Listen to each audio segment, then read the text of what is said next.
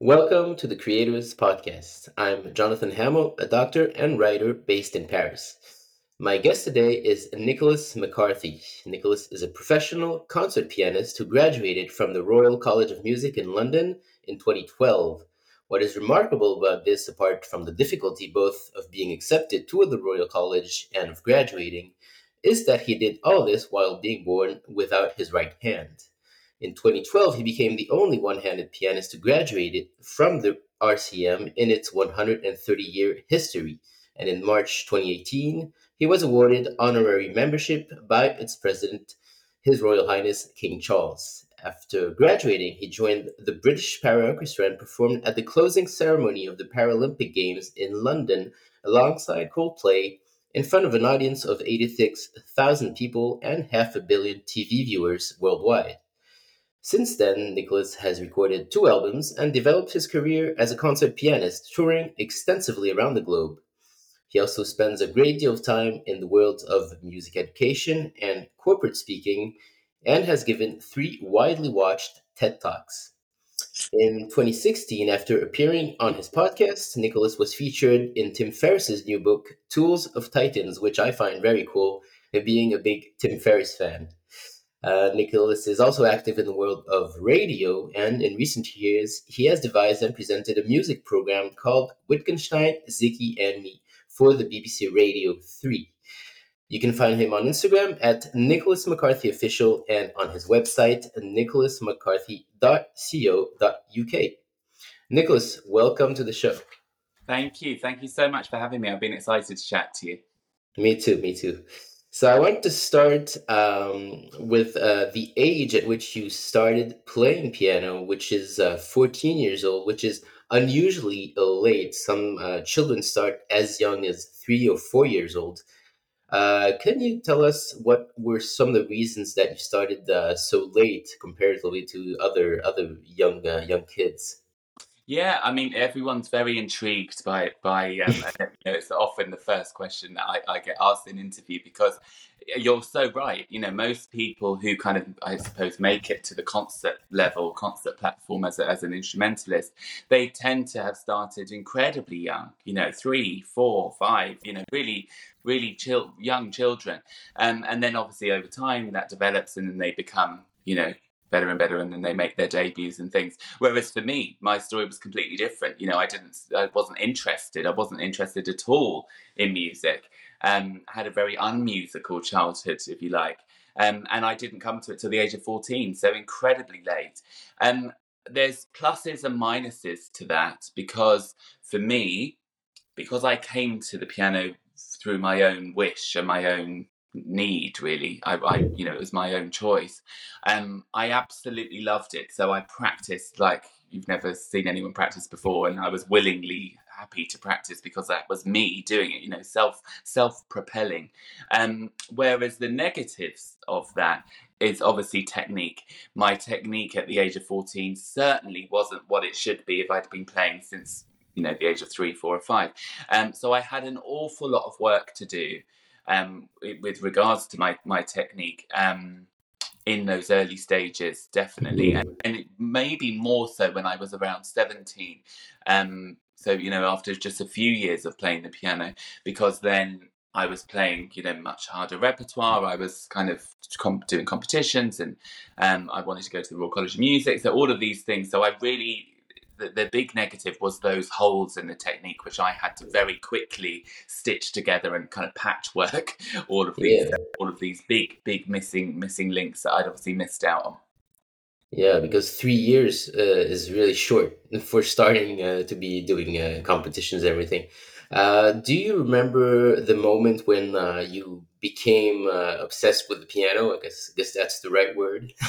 I think looking back, and, and again, I've kind of explored this quite mm. quite a bit with obviously all the interviews that I've sure. done. Um, it's kind of I, I, I enjoy interviews because it makes you self reflect a little bit, you know, because we don't often think about our life story, um, and then obviously in an interview environment we we do tend to. Um, I think looking back when I was very young, I was very intrigued by the piano. Um, because I remember in my school assembly where you know you sing your school hymns and school songs and things, and there was always you know a little brown upright piano in the corner that was very well loved and a bit battered. And um, I remember always being intrigued by the, the various teachers who would accompany us singing. Often I wouldn't be singing, I'd be so intrigued by the piano, I'd be looking at, mm. the, at, at, the teacher playing the playing the piano key. So I think I was intrigued by it from a young age. I think I was intrigued by the technicality of it. This this instrument here, this beautiful item of furniture, which actually creates these wonderful sounds, and all from these many many keys. You know, it's, it's very as for a child, it's a very interesting object. Yeah, for sure.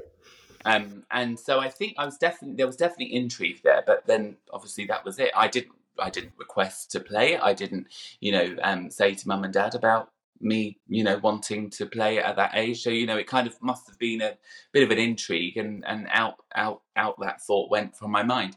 Um, so when I was 14, my I had a, a, I've still got a very good a good friend of mine, and she's a fabulous pianist, and um, and she was playing the piano, and I just had one of those moments that you know those epiphany moments really, where I kind of had a, I just, everything kind of made sense to me. And I just felt, I felt like, I don't know, I felt like this was absolutely my purpose in life hmm. was to, to communicate somehow, to communicate through music. And, and this moment, this musical moment when I'm watching my friend play, play Beethoven's Waldstein Sonata, right? I kind of just had this moment where I was like, okay, absolutely, that's what I'm meant to do. I'm put on this earth to do this. um, which, of course, at the age of 14, I'd never had anything like that before. I'd never had one of those thoughts before. Um, and and but I had this really strange kind of quite I suppose quite a spiritual moment really hmm. um, where where that where that occurred and then I feel very strongly that thankfully it happened at 14 because with being a and we've both been 14 year old boys you know you're full of teenage invincibility at the age of 14. You know, it's oh so easy to become a doctor at 14. You know, exactly. you've achieved it, but it's not an easy road. And um, it's oh so easy to become an astronaut. It's oh so easy to become a concert pianist because that teenage invincibility is just that's what it's there to do. It's there to kind of give us those big dreams that we that we require in order to live life. Um, so thankfully, that teenage invincibility really enabled me to kind of ignore the fact that I, there was a big, you know, red herring in the room, and that was the fact that I only had one hand. um, and I, I, really thank that time of my life for that kind of, yeah. you know, oh, it doesn't matter that you've got one hand; you can be an international concert pianist. exactly.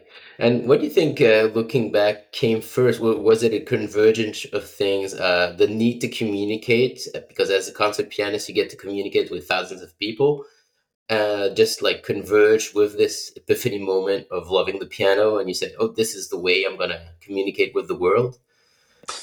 Yeah i i think i always i always knew i kind of wouldn't have a normal job if you if you know what i mean. I wasn't particularly academic. I found it all a little bit boring. I wasn't you know I was very interested in lots of things, but I wasn't particularly, you know, like now write an essay on it. I'm like, oh no, I don't want to write the essay.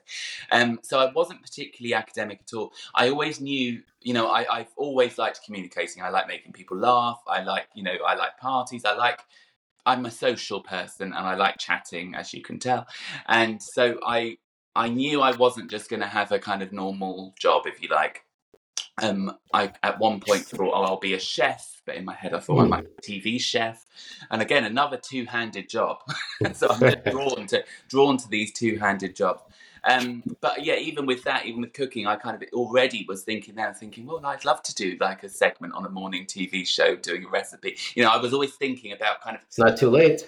yeah, but I know exactly. There's a you know, there's a long life out there, many careers. Um, but you know, I was always interested in kind of not just doing the thing, but doing it to as wide an audience as possible.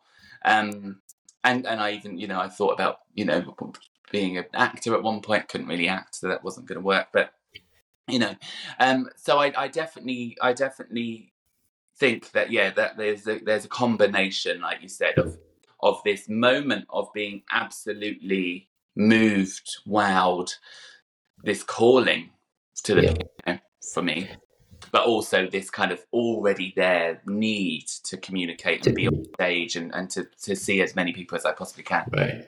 So once you decide this, uh, so you tell your parents, and they say, "Fine, be a concert pianist," and they get you a small piano, or was was it a, an upright piano, a, a synthesizer?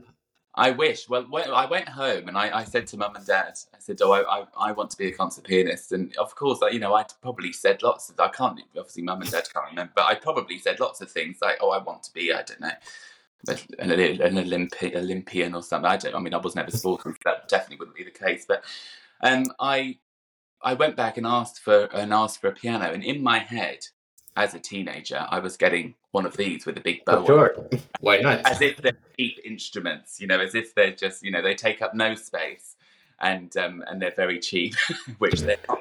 Um, and we had a really small house, so I did want for two reasons, monetary wise, and also, you know, physically. I don't quite know where I was going with that um, request. So of course I didn't get a lovely grand piano like what's behind me. I got I got a little keyboard from a you know a high street yeah. shop. But I was still really grateful. You know, I was so excited about this. And um, and it's that what what I how I started. And I started playing because again I knew nothing about left hand repertoire at this point. Remember, I knew nothing about classical music at this point. Um, you know, I'd really you know, I went to state school. I didn't go to private school. You know, the, the music education in this country definitely leaves leaves a lot to be desired.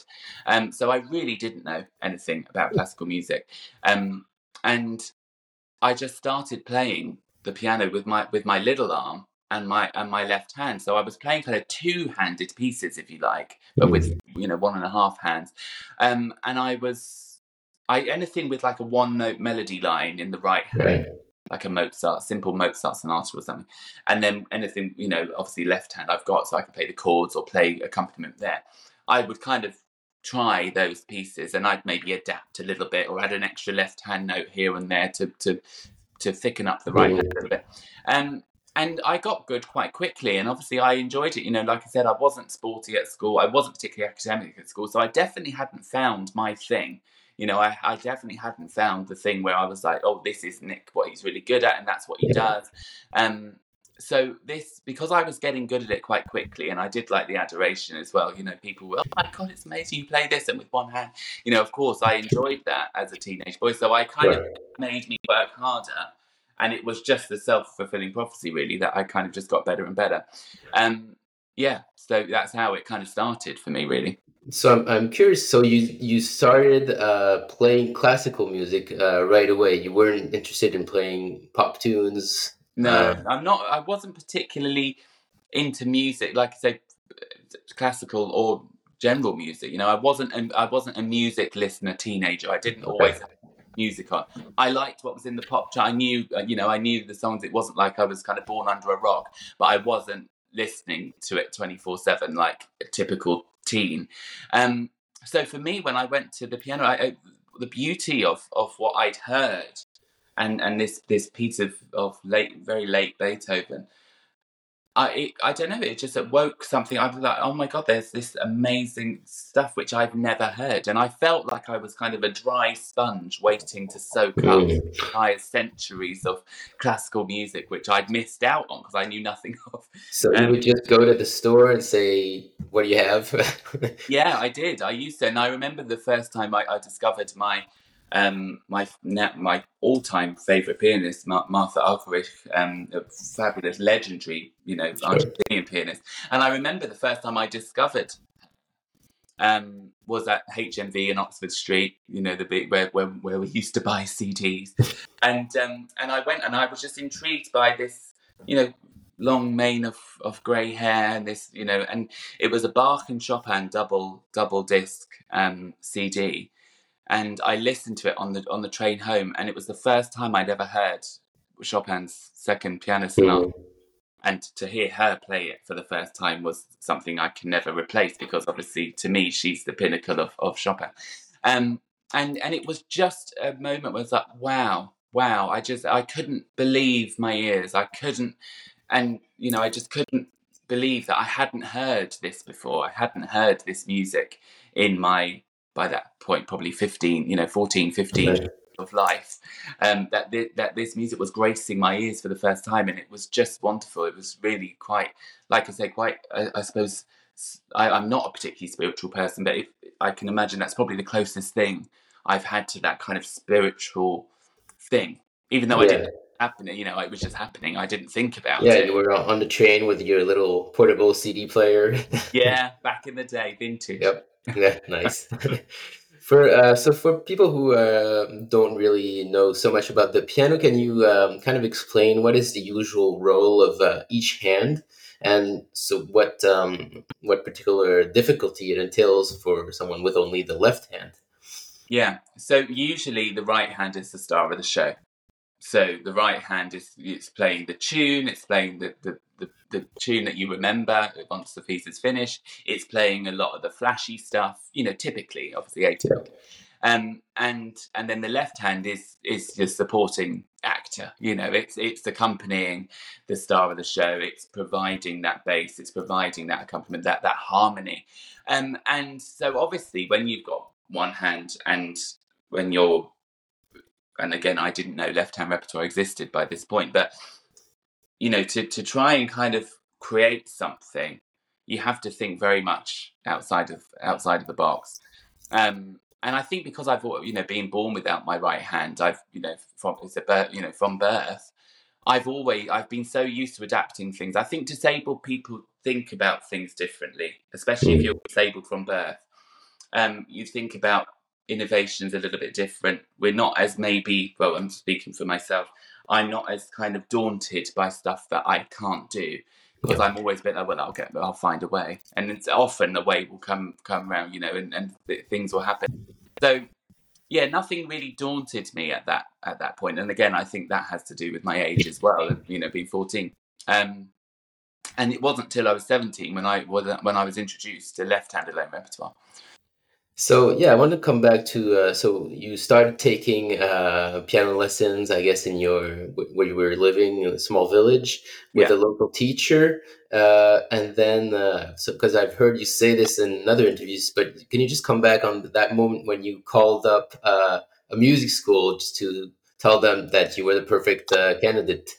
Yeah, well, I mean that was again when you're disabled, you get you get a very thick skin, really, because life kind of can be a little bit tougher um, than it is to the you know a, a perfectly able, fully limbed person. Um, so I I definitely had a thick skin. I definitely have got a thick skin, but this I remember really did puncture this experience definitely punctured that for me. So my friend who initially inspired me played this wonderful Beethoven.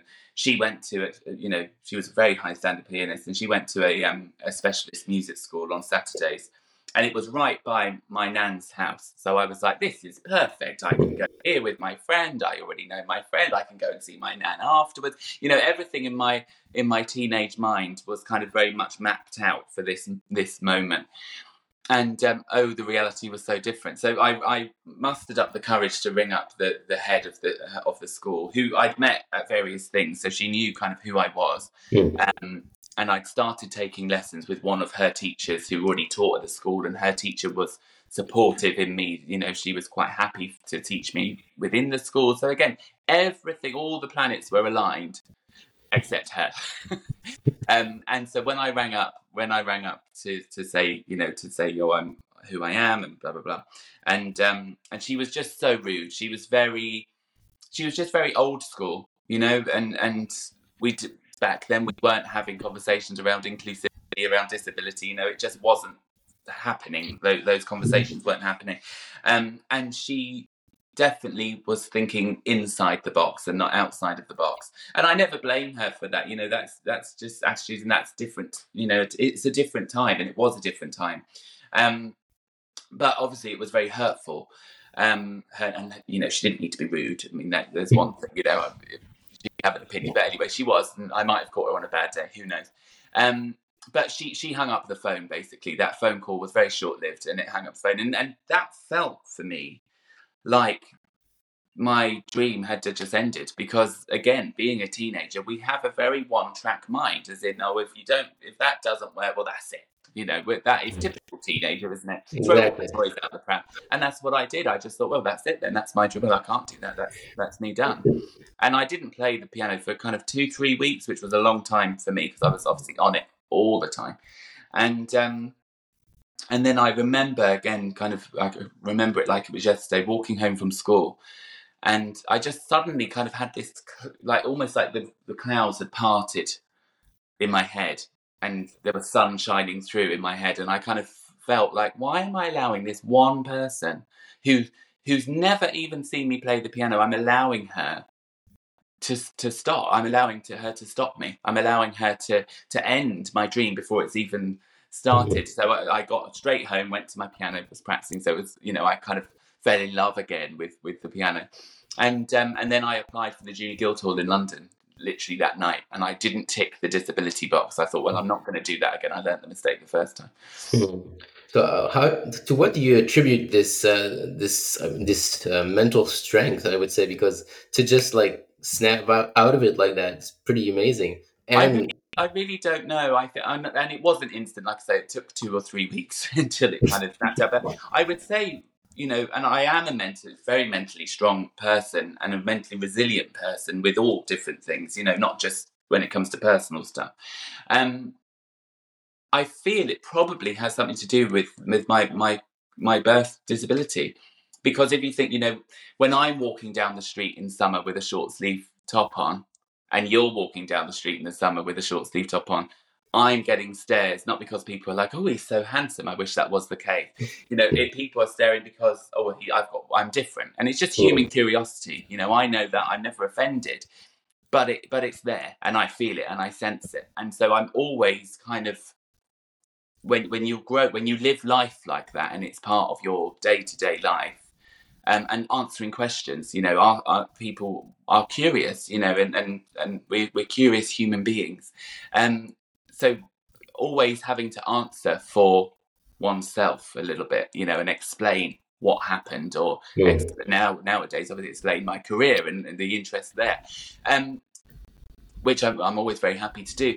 I, I, I think that mental resilience probably comes from from that, from from the stares, from the from the jibes that I've had when I was younger. Yeah, makes sense. You know, from from people being insensitive, even you know as adults now. You know the amount some comments that I get, and I'm thinking, oh, God, so insensitive. You know, I'm sure. offended because they weren't meaning it in a malicious way. So I, I just think, oh, they, you know, they're not thinking what they're saying. I never get offended with stuff like that. I would be offended if they were going out of their way to be malicious, of course. Um, so I think that has a lot to do with my my mental strength. Um, yeah. And I would say my mental kind of capacity, I suppose, is probably my my biggest strong point, really. Yeah, which you need to be a professional musician for sure. Yeah. in, even with two hands. Yeah, need ice in the veins. exactly. So, so now just to picture this uh, audition with the Junior Guildhall. Um, so, so you, um, so you go there. You don't tell them about your disability. Um, what's the reaction? And do you remember what what uh, what you played? What do you what did you decide to play? So I played the Mozart Fantasy in D minor, which I, I love. I love that piece. And again, so I was playing that. Remember, with my little arm and my left hand. Right. So I was auditioning as a two-handed pianist really, one and a half hand pianist playing two handed repertoire. And I played Ludovico Einaudi's Le Onde. Um, and I so the reaction when I walked in, obviously I had to have that slightly awkward chat, but I was very confident, kind of 17 year old. Walked in and next, you know, went straight up to the desk of three judges and and just said, you know, my McCarthy, as you can see, I was born without my right hand um, that I'm I'm going to perform for you today. And I told them the pieces, and I think they were like, "Well, he's here now. you know, they can't throw me sure. out." so I played, and I and I it was the first time I played a grand piano, um, and I remember the feeling, the difference. Of, oh my yeah, god! I was, so was going to ask about that. Yeah, so hard to play because the touch is, you know, it's much much harder. My fingers weren't strong at that time. Um, because I didn't have a, a real piano at home at that point. Um, I was still on a digital, and you know, and so I remember playing and being kind of shocked at, oh my god, this is so hard to play this piano. Um, but I played really well. Oh, you know, really well for, for that time in my in my um, in my life, and I remember feeling, you know, pleased with how I played. and they they interviewed me afterwards, like a little bit of a chat, and um, and it was then where uh, one of one of the panelists said about left hand repertoire, and I had heard of at this by this point I had heard of Ravel's Piano Concerto for Left mm-hmm. Hand. Um, I hadn't heard it; I'd just heard of it, um, but I didn't know anything else. I didn't know about the three thousand works for left hand alone and the other thirty odd piano concertos for left hand alone. You know, I really didn't know anything about it. Um, and because my love was what I was playing, my love was Mozart and Mendelssohn and Bach, you know, the things that I'd kind of listened to like a sponge on the train home from HMV and all of those things, you know, I wanted to play that. And obviously that wasn't going to be the reality. Um, or it could have been, but it would just would have been very gimmicky. So I was offered a place at the Junior Guildhall on one condition that I specialise in left-hand alone repertoire, mm. which I hated. I went against that grain so much to the point where I did. Obviously, I wanted to go to the Junior Guildhall, so of course I accepted. Um, but I, ke- I kept on another piano teacher outside of school, so I had two piano one teaching me two-handed repertoire, one teaching me at the Junior Guildhall left-hand repertoire. Um, and I did that for a while, and it took me a good, I'd say, a good six months, eight months to kind of come around to the idea of almost saying goodbye to my beloved composers that I'd grown to know and love. Mm. You know, Mozart, Beethoven, you know, all of these composers who didn't write anything for left hand alone. Um, saying goodbye to them, even though I'd only had this kind of new love affair with them since 14 onwards. and then saying hello to a repertoire that at that point with my musical tastes, you know, were were very difficult for me to listen to because I wasn't used to listening to 20th century music or you know late yeah. late 19th century music. I, I, really loved the classical period, the Baroque period. Um, I loved the the early Romantics. Um, I of course loved loved Chopin and, and Liszt as well. But um, you know, listening to the likes of Prokofiev, for instance, felt very avant-garde for me at yeah. that time in my listening journey. The first time I then heard Ravel's Piano Concerto for the Left Hand, I didn't like it. I was like, well, I'm never going to play that. I mean, which is laughable now because I play it all the time. Um, I'm never going to play that because I don't like it. Now I absolutely love it. You know, if I was if I was asked to play that every day for the rest of my life, I'd die, die a very happy man. Mm. I love that work and I play it often. Um, so it's funny with that with how your music. It's like taste. You know, tastes change, don't they? You know, the taste buds change, as, as everyone says. You don't like tomatoes when you're young, and now we love tomatoes, or whatever. Um, and it's the same with music, you know, absolutely the same. Well, it definitely was with me anyway. And do you remember that moment when you you decided, okay, I'm gonna concentrate on the left hand after those six months? What what, uh, what motivated you to drop the other piano teacher? Uh, my my teacher, the my left hand teacher, um, said, and and, she, and, it kind of again gave me one of those kind of realizations. You know, I've always been a bit of a realist, um, and that was probably a period where I wasn't being a particular particular realist. And she said to me, she said, "But why would?" And she was a concert pianist herself, and she said, "Why would someone come and sit, want to come and sit?" And she was. It, it sounds nasty, and she wasn't actually being nasty. Why would someone want to come and see you play a Chopin prelude where they could see me? She was obviously, you know, quite a well-known concert pianist. Play a Chopin prelude, but I'm playing all the notes, and I'm thinking, actually, you know, you're right you know, be gimmicky. Mine would it, would it would just be kind of oh, because of the disability aspect. Yeah. Um, and so that kind of resonated. I was like, no, actually, even though it probably wounded a little bit, I was like, actually, no, she she is right. Um, and so that so I just embraced it. I, I then embraced the left the left hand repertoire, and then obviously grew to love it. And my musical tastes were changing. Yeah. Sorry. Plus, you probably progressed much uh, faster once you dropped uh, the your what once you dropped the two-handed repertoire, I guess, because it's not the same. Uh, just in your brain, the brain functions are different if you're playing with two hands or one hand. So, so you probably went very fast after that. Yeah, it did. Um, and then yeah, and, and that's when and then obviously at that point I had my goal set because I was 17 so about maybe just before 18 I'd, I'd really started to be a bit more serious about it. Um, and i had my sights set on the royal college of music so i knew that i had to you know be really good. Yeah.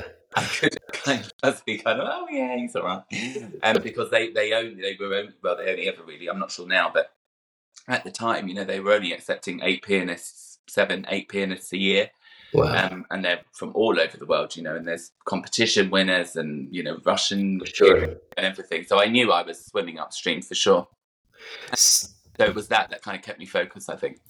So, um, so you were 18 when you auditioned for the Royal College? 18, 19, something like that? 18, I started because I took a gap year. So I started when I was 19, but I got in when I was 18, which is quite, I mean, sometimes I kind of stay at blase, but I mean, I do, when I, when I think about it, I do think sometimes that I can't believe me, Nicholas McCarthy, who's comes from, come from a state school with one hand, started at 14 and got into the Royal College of Music by 18 I, that is remarkable. sometimes I kind of obviously I don't think about that every day, but when I say it, I am a bit like, oh my god, I can't believe I did that. You know, sometimes. but anyway. So, what did you do during your gap year? Was it piano oriented? Well, it was, yeah. So I didn't travel, uh, and and again, maybe be, being full of self confidence, I knew that I would travel with my job, and I knew that I'd see the world. and, you know, so I never tra- I, I went on holidays but I didn't travel. I didn't do a gap year kind of travel. Mm, um, okay. And also, I needed the piano. I needed to kind of. I, I, was still practicing an awful lot. I'm still, you know, if you get into the Royal College of Music, you don't stop practicing before you go. no, you don't go for to, to, Thailand for a year. yeah, exactly. I haven't played the piano in six months, um, so I, I kind of needed to be near a piano, and um, and so yeah, I mean, I had I had a nice time still, and I was pleased I took that gap year just to have that kind of um, but yeah, there was I was still working incredibly hard and trying to really, for me, it was about arming myself with as much repertoire as possible. Mm. So I I wanted to go into the Royal College of Music being the expert on left hand repertoire. I wanted to kind of know everything about it and know kind of what reps available, what's not, or what scores are lost because there's lots of scores that have been lost. Um, so I so I was kind of prepared, you know, because obviously I knew I was going to go in and be taught by professors who perhaps knew some pieces of left hand repertoire. You know, most pianists do have in their repertoire a few pieces of left hand re- alone repertoire. Um, but obviously, no one's, you know, I'm kind of the only left hand pianist, so no one's going to kind of be like, oh, yes, I've had a long career of playing only left hand repertoire. So I knew I was going to be cherry picking you know, from different professors, kind of different bits of knowledge, and mm. and um, and therefore I wanted to support them in a way with having my own knowledge base, so I could say, well, actually, no, there's this instead of that, or you know, you wanted to be the expert going in, right? Yeah, yeah. So what what do you what did you play for? Were you able to uh, pick uh, what you played for your audition, or did you, you did you have a few uh, left-hand uh, pieces that they gave you to choose from? How, how did that work? Yeah, no. So I prepared. So I picked and prepared what I was going to play. And the, the difficulty is with left-hand repertoire is obviously most of it starts from the late 19th century onwards. Most of it. There's the uh, there's the odd exception. And of course, when you're being auditioned by somewhere like the Royal College of Music. They want to see a you know multifaceted pianist at that point as a first year. They don't want to see someone who's only specialising in 20th century music or only specialising in 19th yeah. century or Baroque or whatever. They want to see you play Baroque, 19th, classical, 20th, contemporary. They want to see everything. And I didn't have that available to me. So I was kind of thinking out the box with my teacher and, and, and we thought we thought of a way of, of me showing that uh, my baroque style of playing and so i played bach's unaccompanied cello suite number two in d minor just two two movements from that um, which actually worked really nicely for left hand alone um, to show that technique that baroque technique right. And then i played um, the scriabin nocturne which i've played you know probably 10,000 times now um, and it's definitely still my fa- most favorite piece of left hand repertoire uh, solo left hand repertoire. So I played the Scriabin Nocturne, and I played. I can't remember. I played another piece. I think a short a short piece. Um, and yeah, and and uh, the Royal College of Music is in two rounds. So if you don't get asked, a bit like an actor callback, if you mm. don't get asked to come back, you know you haven't got in. So it's quite there's a bit of comfort there. So anyway, I did my first audition, and I was asked to wait outside, which felt like about four days, but it was about two and a half minutes. and um, and then they said, "Oh, we'd like you to stay around. Can you stay around till this afternoon?" And, it was at that point I was like, "Oh my god, now I'm nervous." because I had that fighting shot. You know, half of the day of auditionees would have gone yeah. home at that point and not got in. Um, now I was in that small pool of pool of people who who had a fighting chance, and I remember listening to some of the so the way some of these pianists were playing, who had obviously been playing since the age of three or four, you know, and and I was just flabbergasted by the sound, the the virtuosity, everything. I was just like, wow. Um, so I knew that kind of, you know, and I'd worked incredibly hard, and my technique was much, you know, it was much more sewn together than it was when I first started, of course. Um, but I knew that if I did get in, there'd be a big mountain to climb. Um, yeah, you you could hear the through the doors, like the the other where like in yeah in yeah. rehearsal halls and everything. You were like, oh my god! and it was amazing. It was amazing. I'm sure. Yeah. So once you once you get in, uh, I imagine even once once you're in, uh, the Royal College is a very competitive place, uh, even amongst pianists, I'm sure. Uh, were there any times, even when you were in and you were chosen, when you were like, "I'm not sure I can do this. This is what was I thinking? Or once you were in, you were just going all 100%? Yeah, no, it, it definitely wasn't easy for me um, at all. I I felt like I was, you know, when you go into somewhere like the RCM, it's very, very high standard. And when you're different, you know, you're a pianist, but you're completely different from the other pianists there. You know, they're not playing my repertoire, I'm not playing theirs. Um, so it's quite a fun that's quite a strange kind of form of subcategory to be in and i remember listening to my colleagues and you know you chat and they say oh i've done like eight hours practice and i think well i've never done eight hours practice in my life you know because i physically couldn't my hand would you know i'd probably get tendonitis or you know if i pushed it that much yeah um and so i kind of felt on the back foot thinking, well, I should be doing that. You know, that's what I should be doing. So I, I was trying and failing. You know, I was trying to, and I was getting to like four hours and thinking, I can't do another four hours if you paid me. You know, I really couldn't. And and it was then I kind of realized, you know what, I'm. It's like comparing apples to pears. I can't. Yes, we're in the same category, but I'm I'm I'm not doing what they're doing, and they're not doing what I'm doing. And likewise, if they were playing left hand repertoire, they wouldn't be doing eight hours a day practice, For sure. because you just can't physically. Yeah, but what happens? Like, what you your hand would cramp up, or like phys- pain in the in the well, shoulders. Left hand repertoire is notoriously difficult, and I'm not saying that their repertoire isn't difficult. You know, some of them playing Rachmaninoff's Third Piano Concerto and things like that. You know, it's incredibly all of it's difficult. But left hand repertoire is known for being incredibly tough, um, and it's incredibly virtuosic and real. Every piece is hugely technical. You know, hmm. there's there's no repertoire really where I can just sit back and kind of like a Mozart sonata. Exactly, because you have to do everything. You have to do both hands. You have to it, the, the melody, the bass, the pedal, everything. Yeah, and it's lots of traveling up and down the piano, and it's fast, and it's you know, and, and there's lots of different techniques that you have to kind of learn as a left-hand pianist. Um, so all of that, you know, if it's it's almost like just giving a, a, a two-handed pianist Rach three you know, the third movement of Rachmaninoff's third piano concerto and saying, right, practice that for 10 hours. You know, just couldn't, you know. It's so. Uh, so when I kind of realized, I had that realization, when I was like, you know, I'm I'm silly. I I don't need to do that. Then everything kind of settled down a little bit for me. Um, and yeah, it, it became it became better. That first year, I found tough not because of not because of it. I know I was kind of swept up as well with the student life as well. I was really enjoying myself, so you know, I, I probably wasn't practicing as much as I I should have been anyway. Um, but second year definitely kind of settled down, and you know it was much better. So what did you, you cut? You cut the hours in half. You were doing four hours when the others were doing eight, something like yeah, that. Yeah. So what I did, so I then realised that uh, you know we've all got a sweet spot in life, haven't we? With whatever, whether it's computer work, you know, we all know our own concentration. Really, my my sweet spot is three hours. So I, if I and I kind of think if I can't get what I need to get done in three hours, then you know well, I usually can. That's what I mean. I can usually yeah. get done in the three hours, and and that seems for me to be my kind of happy place. Um, Plus, like uh, other things, when when you're not playing the piano, you you're still working. You're still you know you're still doing the work in your head, and you don't really need to be at the keyboard all the time, right? Exactly, and you know, I mean, the amount, especially obviously, I do so much travel now. Um, you know, on long flights, I'm I'm often cycling through you know many three or four piano concertos in its entirety performance you know yeah. from start to finish in my head you know that is practice you know that's that's exactly great mental not, practice.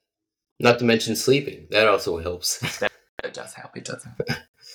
um, and uh, so how have you managed the, the avoiding injury uh, throughout your career so we mentioned uh, cutting down on the, the, the rehearsal hours uh, do you also work maybe with a dedicated physio? Uh, um, because of the asymmetry, I can imagine you're more prone to injury than two-handed pianists who also get a lot of injuries. So, yeah, how did you deal with that?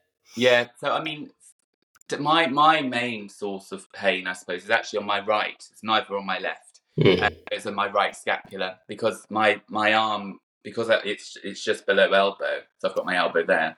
Yeah.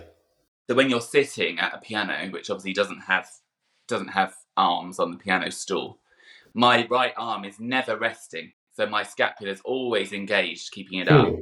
And so if I'm practicing for three hours, or you know, and sometimes that I will do more. You know, if, if I'm away and I've got something else coming up, I might think, well, I've done my recital practice. Now I need to practice the concerto for next week or something like that. So, you know, I can be at the piano for a long time. Um, the pain in that right scapula is a bit of a killer um, where people are always very in, interested. They always think that my hand will be the, and you know, I don't ever get any hand pain or wrist or wrist pain or shoulder pain, nothing. Um, I'm very good, I suppose, at listening to my body. I won't push it. You know, there's some incredibly difficult, tough repertoire where I've kind of thought, ah, if I if I do another minute on this, something's going to snap or something's going to tendon's going to kind of flare up. So I'm very good at listening to it. Um, and also the, the gym. I've got a personal trainer, and he's very good with with obviously my body, which is a very unique body, you know, and and and working on certain muscles which will support um yeah. working on the kind of you know your, your the, the trunk of the body as well to keep that supported um and yeah so that's really i mean i'm touch wood that ha- you know i haven't i haven't had any any injuries yet and i hope not to ever yeah, which is exceptional because a lot of musicians. My sister's a cellist, and I can see like you know pain here and there, and a, a, a lot of classical professional musicians get injury throughout their career. So yeah, good for you. Uh, so I want to get back to the origins of all this uh, left-handed repertoire because for people who don't really know about this, they could be thinking, why would someone write for left hand? That's exactly so, my first thought when I was exactly what is this? So can you explain a little bit more about uh, the origins of this and uh, tell us about Paul Wittgenstein among others? Yeah, of course. I'll give you a potted history. So back in the you know in the 19th century and, and before that, you know, concert pianists they were really the rock stars of their day, and um, and they used to kind of you know take Franz Liszt for example. He used to sell out a concert in a city or a town in a matter of minutes, just like Adele does now in Vegas. it's it, they, his it just was it was kind of fandom, um, and often these top level concert pianists, composers, um, in order to kind of wow their audiences further, to create even more, you know, fandom around them, they used to do a little play on irony. So most people, and you're a doctor, most people in the world, as we know, are right-handed. So therefore, your left hand tends to be slightly weaker than your right hand because the right hand is dominant. So often, as a play on irony, these 19th century pianists would kind of say, "Oh, you thought I was good with two hands. Wait until you see what I can do with my weak hand." And then they play a left hand alone piece, very bravura, very virtuosic, mm-hmm. would send the crowd wild. So that is where Left Hand Repertoire really started. Um, very much as a showpiece, as an encore, that kind of stuff. Hence why the difficulty level is always tough on on left on left hand repertoire. Yeah. Um, then we fast forward in time. The First World War happens, and again for the same reason, if you were in a battle scenario, your right arm is more likely to be injured than your left because it's your dominant arm. You're more likely to be shot in that arm because you're that's being held up. You know, mm. you're shooting a gun, you're going to be using your right. So statistically, generally, obviously, I'm talking very general. Um, you're more likely to injure your right. And that was evident with the amount of servicemen who was coming back from battle, often with missing right limbs. Um, Interesting. Um, hands, wrists, arms, for the whole thing. You know, hmm. And it's usually usually more often than not they're right. And there was one man called Paul Wittgenstein, who you mentioned, and he was part of the very illustrious Wittgenstein family in Vienna, a brother of the famed philosopher Ludwig Wittgenstein. If you're into your philosophy, there's a connection there. But a hugely intellectual, influential, super wealthy family in Vienna. Um, you know, his, his mum was friends with Mahler, and you know, it's a real, a real kind of hot pot of culture for, uh, for them as a family. Right. And Paul Wittgenstein went to battle, and within a matter of months had lost his his right arm, very crudely amputated, um, and was captured as a prisoner of war. And lucky for him, he was repatriated eventually, thankfully, back to Vienna. And it was here that he really used his kind of power in society and his money to commission the leading composers of the 20th century. So he, you know, he, he Ravel, Prokofiev, Benjamin Britten, Richard Strauss, you know, yeah, you name it, he he was paying them vast amounts of money in order to to, to write for left hand alone to expand this already present repertoire yeah. um, from the 19th century. Likewise, him himself wrote and, and arranged a lot of, of left hand alone pieces, and he was a, a fabulous arranger as well. Um, so it was really him that was the the kind of catalyst for having the big 20th century concerto works and it's that that put left hand repertoire really more on the on the map because as we know you know the the Yuja Wang, for instance, you know, one of the most famous pianists in the world. You know, she plays Ravel left-hand piano concerto. You know, there's there's lots of of superstar pianists who who play some pieces of left-hand repertoire. Sure. Um, so, do you feel you have uh, an advantage uh, if you compare yourself to uh, two-handed pianists who play the left-hand repertoire? I feel I definitely have an advantage in the sense of physicality. I'm so used to playing just with left hand, whereas when I've spoken to you know colleagues, you know two-handed pianists who, who who've played you know say Ravel or something, um, and they've said I just don't know how you you don't fall you know they, they find the balance issue very right. difficult and that's why if you watch a performance in, on youtube you can find many performances of two-handed pianists playing Ravel. falling off the bench yeah and well they they often will with their right hand but especially when you have to play up the top register of the piano they will hold onto the edge of the piano oh. or the edge of the door with their right hand which obviously i'm always like that's cheating um, but they they they, have, they find that very disconcerting, I think. And also with left hand repertoire, I mean, I always sit an octave higher than middle C. So my center of my body is kind of an octave higher than middle C. Um, whereas hmm. usually I had two hands, I'd sit dead center. You know, middle C would be my center. Um, oh, so you always sit to the right. Yeah. yeah, even spatially, I feel. But for me, that's I've always done that. So I I think nothing of it. But I think for them to go from that to then that must be tricky. Must oh, so to play the Ravel, uh, the left-handed, you need to you need to sit a little more to the well, right. Yeah, because you get well, need to get to the to the top of the piano, right? I always want my left hand more center. Whereas if you think if I sat where most two-handed pianists sit, my left hand is going to be kind of middle of the, yeah, of got the it. Yeah. Whereas actually, I want it kind of middle around middle C, that's where I want my left hand to be, kind of comfortably at a right angle. Right. So that's what I do. I mean, there's no right or wrong answer, but yeah, that's what I've always done. So I want to come back a little bit on uh, the concept of uh, arranging uh, because uh, you recorded uh, two albums, and on the first album there are many arrangements. And was that a conscious, I guess, conscious, obviously conscious choice not to play only left-handed repertoire? Um, play arrangements of some of your favorite composers. And I've noticed that some of the arrangements you wrote yourself. So uh, wanted to come back. Can you first explain what an arrangement is? Uh, if you take a two-handed uh, Mozart piece and you want to play it for left hand alone. Yeah, so exactly. I mean, I listen to a lot. Obviously, I love music. Some, you know, listen to classical music, and and sometimes something will come on, uh, and I'll think oh, that would work. You know, I kind of know mm. that would work quite well for left hand alone. There's some things I just wouldn't touch. It's so funny. Again, kind of a bit kind of spiritual. I'm thinking, no, I wouldn't. I wouldn't want to. I wouldn't want to change anything, or, you know, not ruin it, but just change it. But some things I feel like, oh, that would make a really nice encore, or that would make, you know. I felt when I first started playing publicly, I realised very, very quickly that there was people who were hugely interested in in my story and me and left hand repertoire, you know, which, which again they'd never heard of. Um, but they were much more receptive to listening to a whole recital of pieces that they've really not heard of if they heard a few pieces that they that were familiar. And I feel familiarity always makes people feel comfortable.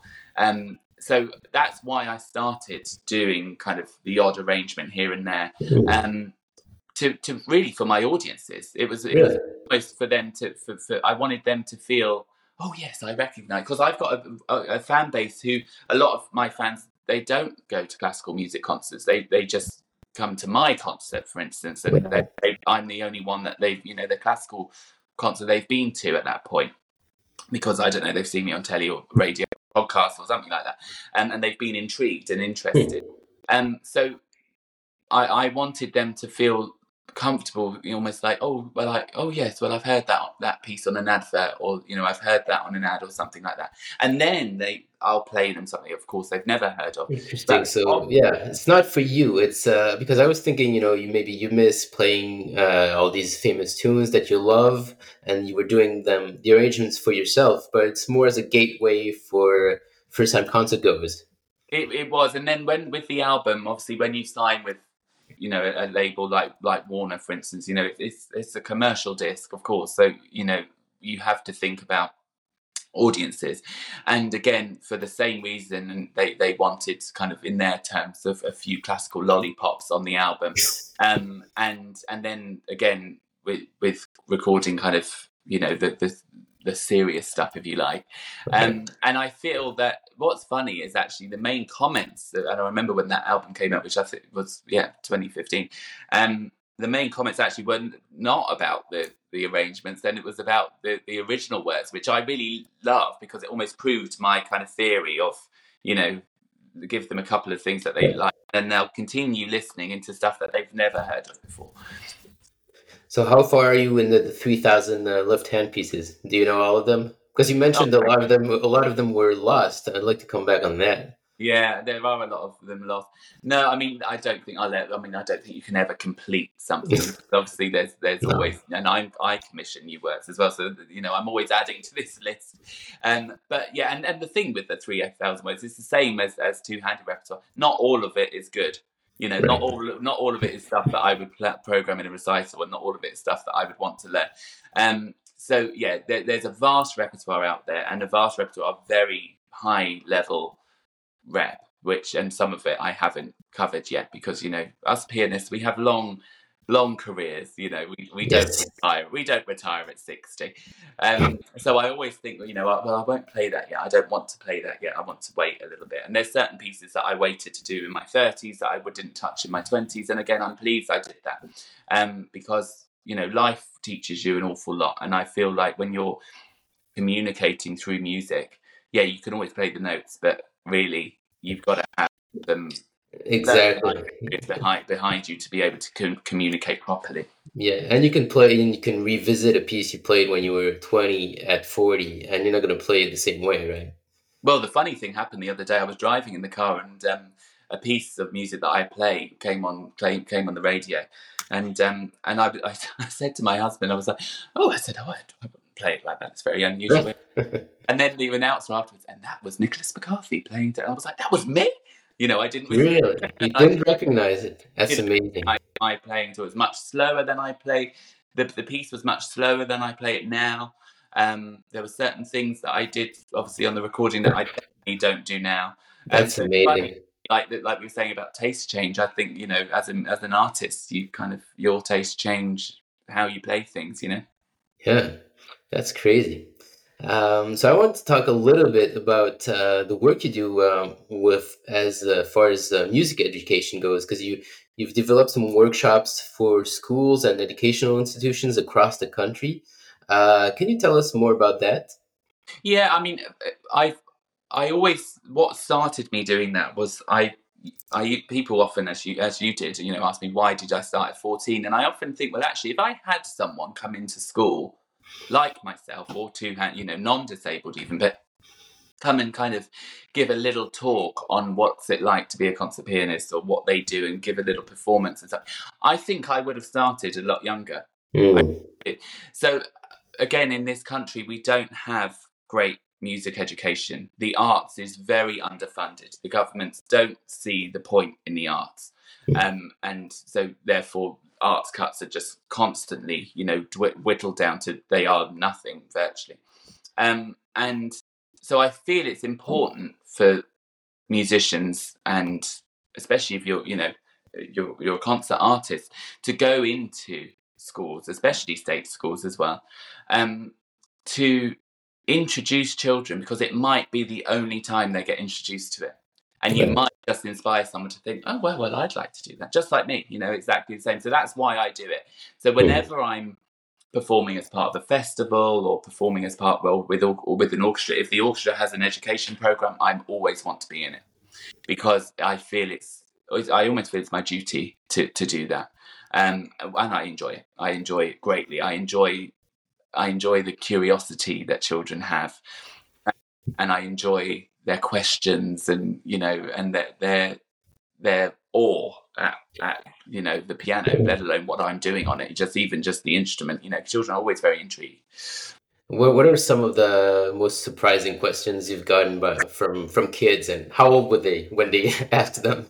Well, the most surprising question always is, and I always get it every single time I go to, to a school, and it's usually with the younger kids though. So I, I kind of sometimes I kind of preempt it, but they they kind of get transfixed at kind of just having one hand. So they're like, "How do you eat with a fork?" I have a left.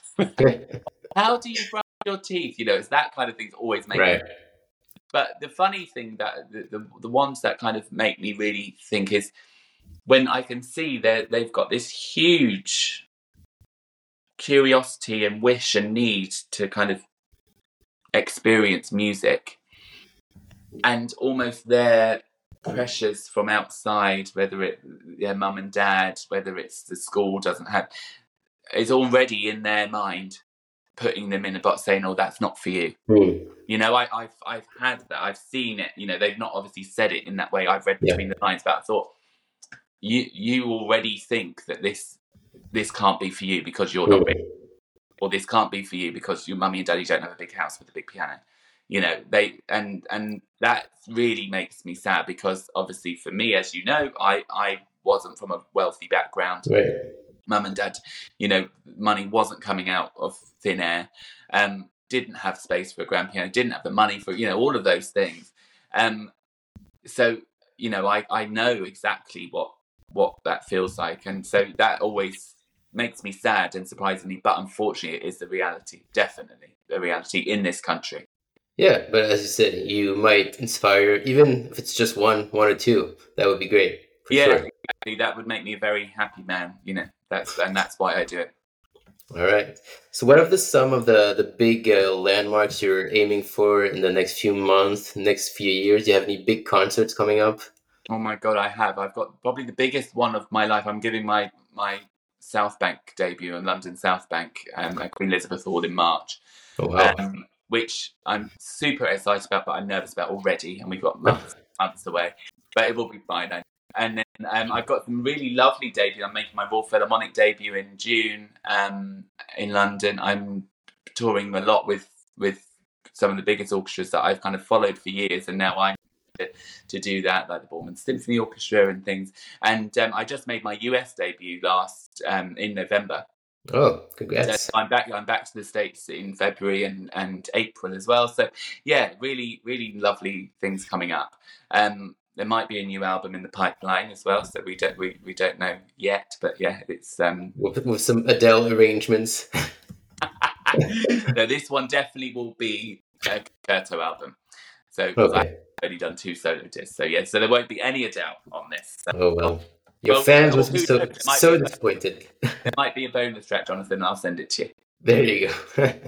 All right. Well, uh, thank you so much, uh, Nicholas, for taking the time to be here. It's been great. Um, once again, people can find you on the internet on Instagram at Nicholas McCarthy Official and your website with all the info about all the concerts and the education stuff, nicholasmccarthy.co.uk. Thank you, everyone, for listening. Uh, if you enjoyed this conversation and if you would like to hear more, don't forget to like, subscribe, spread the word. You can find everything about this podcast and my activities as a writer on my website, hamilljonathan.com. Thank you very much, Nicholas. Thank you, everyone, and see you soon on the Creators Podcast.